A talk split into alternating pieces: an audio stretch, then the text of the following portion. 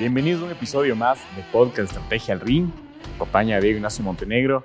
Y hoy vamos a hacer una reflexión sobre el episodio pasado, nuestra entrevista con Adrián Molina, presidente de High Telecom. Ya sabemos que no es una empresa de telecomunicaciones, eh, más bien es una empresa de consultoría, de conocimiento, de innovación. Y me encantó, me encantó, Dieguito, cómo abordamos los temas de ética, cómo abordamos la historia que nos contó. La cultura, la historia que nos contó me dejó encantado. Porque normalmente, y no sé tú qué opinas, pero normalmente vemos esto en libros, ¿no es cierto?, de que hay que ser éticos, de que hay que tener valores.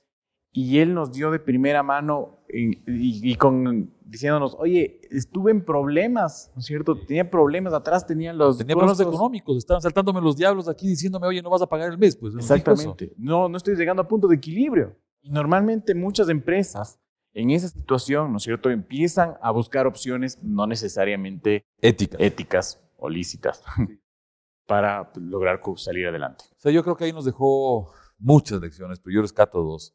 O sea, que la primera es, sí se puede luchar contra la corrupción.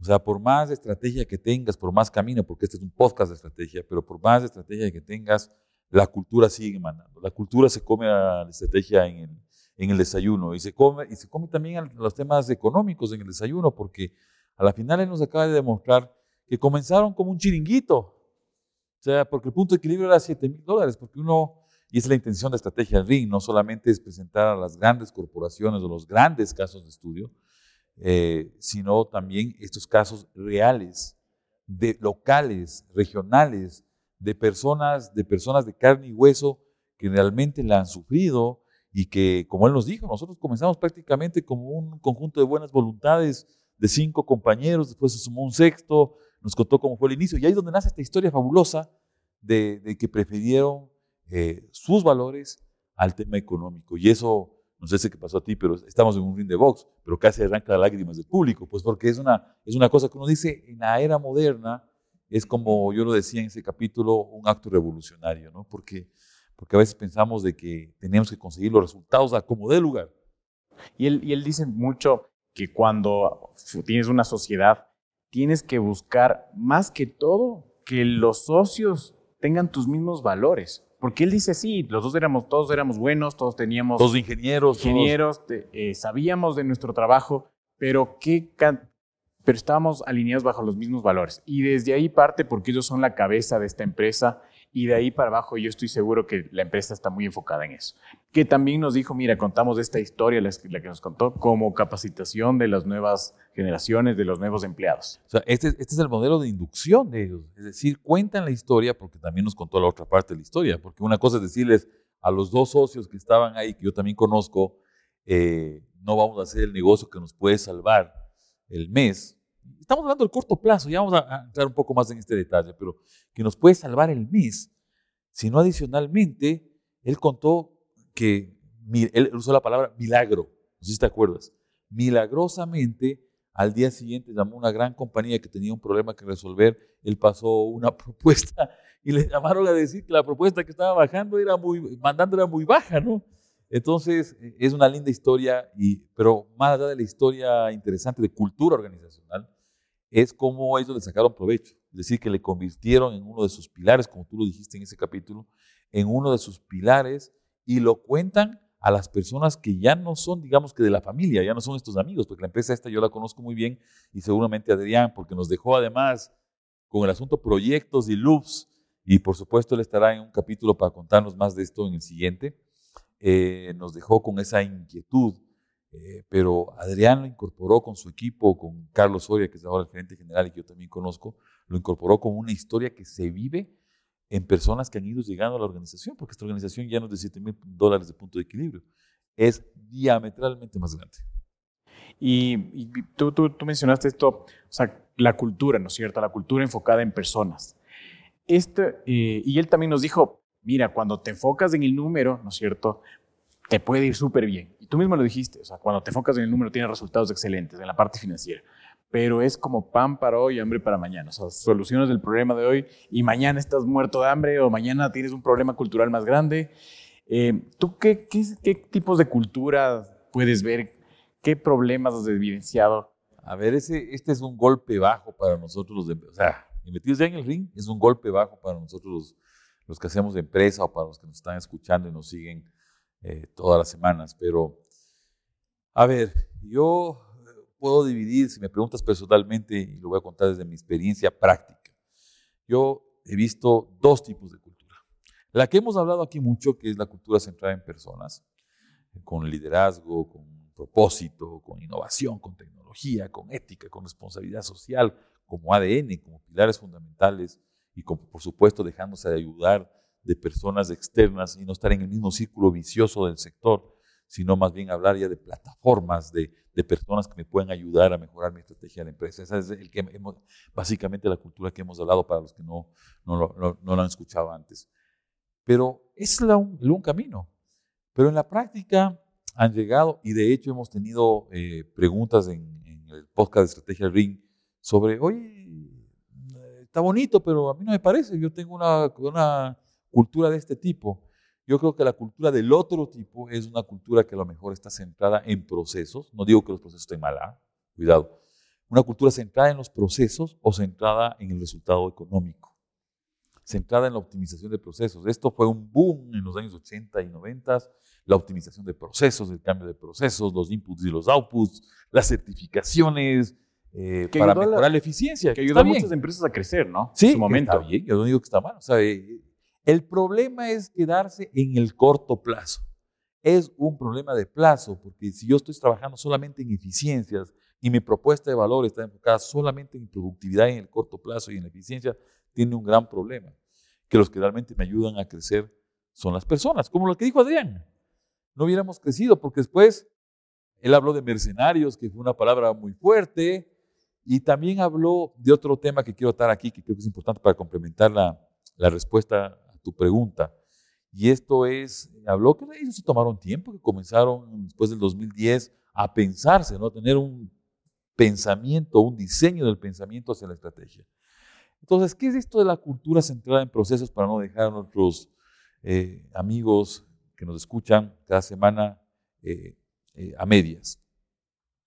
Cuando yo estoy pensando en una cultura centrada exclusivamente en procesos, un proceso puede ser los resultados financieros también, yo no necesito necesariamente un líder de estos que hemos hablado, de estos líderes conscientes, de estos líderes trascendentes. Yo no necesito un líder trascendente. Es alguien que optimice. Claro, necesito un líder, ¿no es cierto? Voy a usar una palabra fuerte, un capataz, que, que, que, haga cumplir los procesos, por supuesto, que mira al detalle el tema de las deficiencias, eh, que, esté, que esté centrado en el número, que esté centrado entonces yo no necesito ahí el líder este que hemos hablado con valores trascendentes. ¿no? Sí, debería tener, jefe, este es un jefe, debería tener también valores, pero no necesito las competencias eh, más grandes, sino lo que necesito es tener claridad, marcar la cancha y decir, a ver, esta empresa está enfocada en productividad, está enfocada en procesos y por lo tanto vamos a hacer cumplir esto al pie de la letra. Tampoco está divorciado del otro, pero es un enfoque. Entonces tampoco necesito un propósito infinito, pues. No sé qué opinas tú, pero si yo soy un, un, jefe que está enfocado en el cumplimiento de la semana, del día, del mes, del año fiscal, yo no necesito un propósito de estos recontra virtuosos, infinitos, grandes. Pero de lo que habíamos hablado, esto va a poner en riesgo la durabilidad, eventualmente. Sí, por eso te digo, hay ventajas y desventajas. Yo creo que en los modelos centrados personas hay más ventajas, pero dado que nos han preguntado esto y que tenemos, eh, ya, hay personas, empresarios que se han subido al ring a querer boxearnos a nosotros, ¿no? Entonces, lo que yo te digo, bueno, voy a, voy a ver para que cada quien se quede con lo mejor de los dos mundos, digamos, o, o, se decida por uno de los dos mundos. Pero cuando yo estoy pensando en, en, el mes, en la semana, yo he visto corporaciones que tienen metas diarias y eficiencias diarias y ahorros diarios, y que, vuelvo a repetir, no es que esté mal, sino que si solamente de eso a lo mejor me queda incompleta la ecuación. No necesito un propósito, necesito unos objetivos en el corto plazo. O sea, una operación puede ser eficiente sin descuidar su cultura. Sí, sí, sí. Al final yo no necesito un propósito. voy a tratar de que la gente que entre en la organización tenga valores, pero, pero voy a enfocar esos valores en, en corto plazo. Entonces no voy a necesitar eh, tampoco mucha innovación porque voy a optimizar, ¿no? No voy a utilizar mucha adaptación, no sé si adopción tecnológica sí necesite, pero voy a enfocarme en procedimientos, reglas de negocio, voy a enfocarme en normalización y voy a enfocarme en optimización. Esos serían los drivers. Y margen, la última línea. Entonces, ¿para qué quiero un consejo de administración? Lo que necesito es simplemente alguien que me diga, ¿estás cumpliendo o no estás cumpliendo con, con uno de esos dashboards que nos encanta poner, o esos balances scorecard de hace 25 años que, que, tenemos en la organización? ¿Tengo suficiente? ¿Para qué necesito un consejo consultivo? A no ser que me vaya a este consejo consultivo a dar más ideas para ser más eficiente y ahorrar. Entonces, ahí está clara la una diferencia entre una cultura centrada en personas, que fue la que nos dijo Adrián muy fuertemente con la historia, y una cultura que funciona también, que es una cultura eh, centrada en procesos o centrada en las finanzas, pero que tiene el gran problema de lo que tú acabas de decir. ¿Qué tan durable puede ser? ¿Qué pasa si viene alguien, un jugador ahí con mejores eficiencias por volumen y me saca, ¿no es cierto?, de jab del ring. justo te iba a decir, quizás eh, Telecom en su momento con, gracias a este dinamismo, gracias a este enfoque en las personas, incluso se volvió más competitivo que otros, porque él lo, lo dijo. Nosotros nos enfocábamos en generar valor, nos apasionaba lo que hacíamos, nos entregábamos la vida extra. Y eso se siente solo de empresas en donde tienes enfoque en las personas, porque donde tienes enfoque en lo operativo, se vuelve repetitivo, la gente no da más allá de lo que, de lo que hace. Sí, pero yo te voy a... Esto es fresquito, eh, es como para boxear entre tú y yo, pero yo acabo de recibir un comentario de una empresa y de un empresario que estaba molesto conmigo porque estuve en una conferencia y me dijo, esto en nuestra región es muy difícil de, implementar. yo le dije, ¿y qué es lo difícil? Sea, lo difícil, le digo, es tratar a las personas como personas. O lo difícil es eh, pagarles a, a las personas lo justo. O más allá de lo justo o lo difícil es, eh, en lugar de solamente una motivación eh, extrínseca o algún cursillo por ahí de alguna cosa para lograr eficiencias, eh, tratarle con afecto a la persona, eso es difícil. Y me dijo, para mí sí me parece un desgaste innecesario, fue la contestación. Me parece que los ejecutivos nos debemos a los resultados, nos debemos a los accionistas que son los que ponen el riesgo. Yo no estoy en contra de eso pero el camino es el que, es difícil. Y me dijo una frase final que simplemente la repito acá porque creo que nos puede dejar una gran enseñanza. Eh, no será suficiente para estas personas, me dijo, que yo ya les dé trabajo. Lo que habíamos hablado.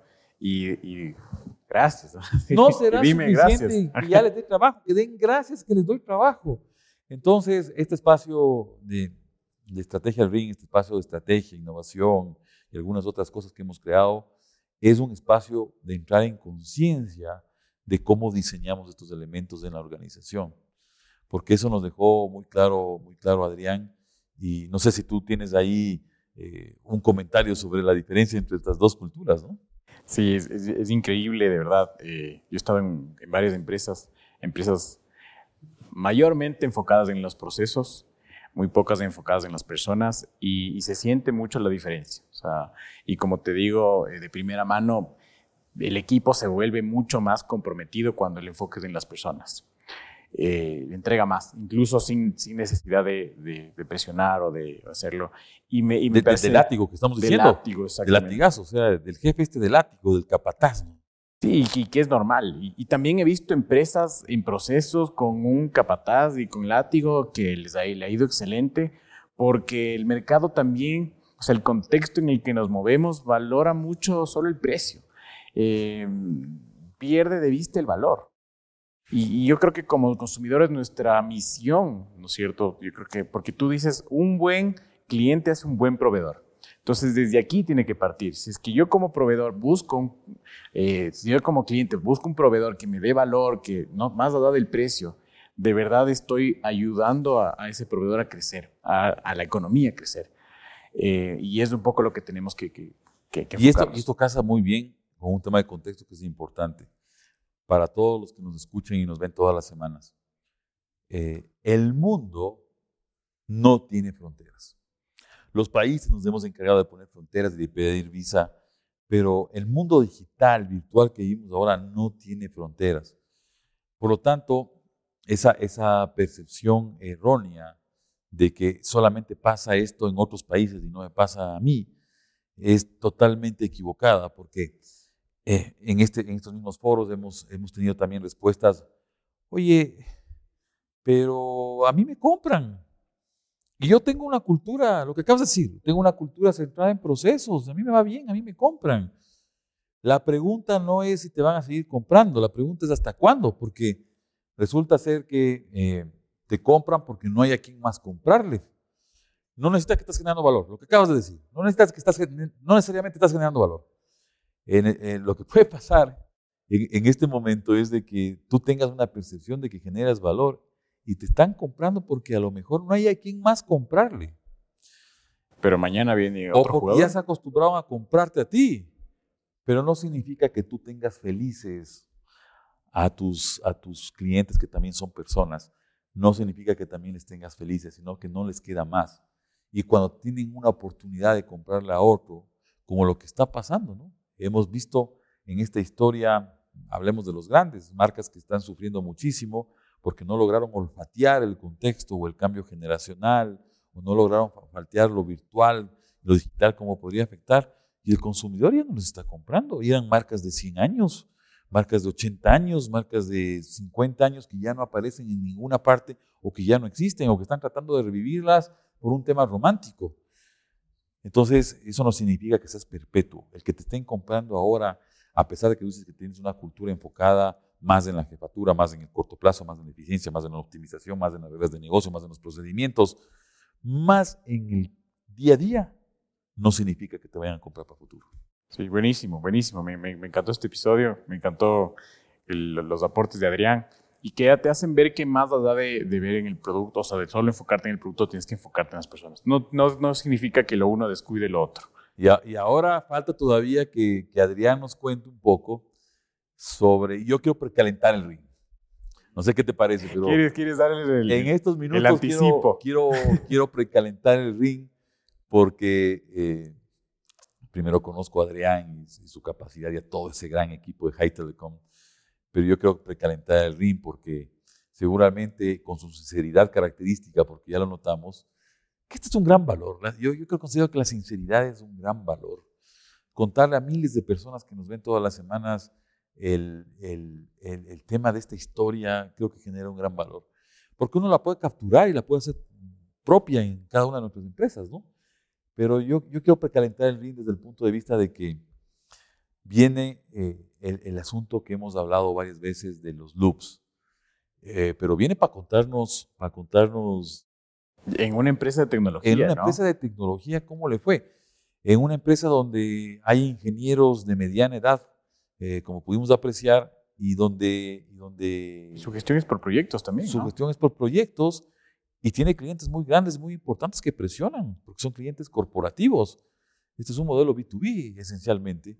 Y son clientes corporativos que a su vez tienen clientes que necesitan de esta tecnología, de, estos, de estas soluciones que, produce esta empresa para poder también generar más valor a sus clientes. Entonces, ¿cómo logras desplegar, cómo logras soportar, sería la palabra adecuada, esta, esta estrategia y cómo logras hacer que los proyectos lleguen a la realidad? Porque si no das pies a tus comentarios de, ya ven, esto de centrarse en las personas lo único que hace es desgastarnos, quitarnos energía.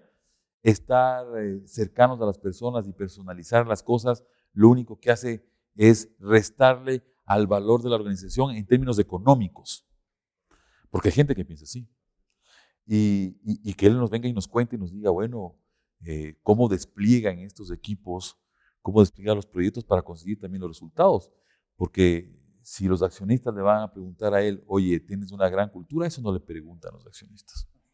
Ni los inversionistas. Eh, esto, la cultura es la base para conseguir algo. ¿A través de qué? De los proyectos que se despliegan con equipos de seres humanos fantásticos, eh, trabajando y trayendo ideas de otros lados, de otros países, de otros de aliados estratégicos. Y, y realmente no, no es solamente producto de la casualidad, de la suerte, de un milagro, como también nos dijo en ese momento, sino es producto de un despliegue adecuado de estos proyectos. Y yo veo, veo mucho también en la, empresa de Telecom cómo ellos engranan, ¿no es cierto? Cómo ellos engranan primero el, liderazgo consciente, la cultura, los valores, la ética como uno de sus pilares. Y ahora entonces, con esto bien estructurado, ahora sí proyectos, ahora sí loops, ahora sí todo este dinamismo que, que, se manejan en, los proyectos estratégicos. Y ahora sí resultados. Y logran resultados. Pero la palabra es clave. Resultados durables. Porque yo puedo tener un proyecto, como ya hemos dicho, mínimo viable, que tengo que escalarlo. Peor si estamos viviendo en el mundo de la tecnología. Eh, vamos a seguir hablando en Estrategia del RIT de la tecnología porque tenemos eso eh, como una meta especial para esta segunda temporada. Eh, el entendimiento de lo que está pasando en este momento en temas de organizaciones de tecnología y de aplicación práctica para mejorar la vida de las personas, porque ayer alguien me escribía también, y gracias por todos esos comentarios que, están mandando, pero alguien me escribía y me decía, eh, oiga, pero los, temas de tecnología no logramos entenderlos en la organización, porque cuando ya estamos comenzando a entender la aplicación de la inteligencia artificial de nivel 3, que hablábamos también en algún capítulo, resulta que estamos en el nivel 4 y, y va a una velocidad que no logramos entender cómo lo aplicamos en una organización. Lo primero que hay que hacer es tener un buen despliegue y saber perfectamente por qué lo hago y a dónde quiero llegar. Excelente, excelente, Dieguito. Muchas gracias. Creo que la vara está altísima. Tenemos, hemos tenido unos invitados de primer nivel.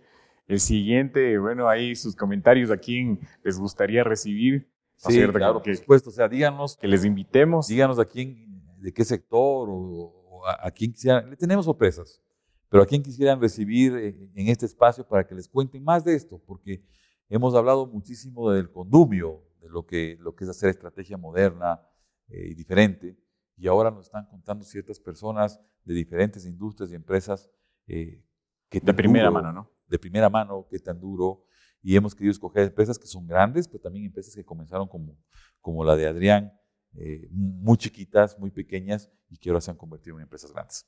Excelente. Muchísimas gracias, Dieguito. Muchas gracias a todos. Excelente.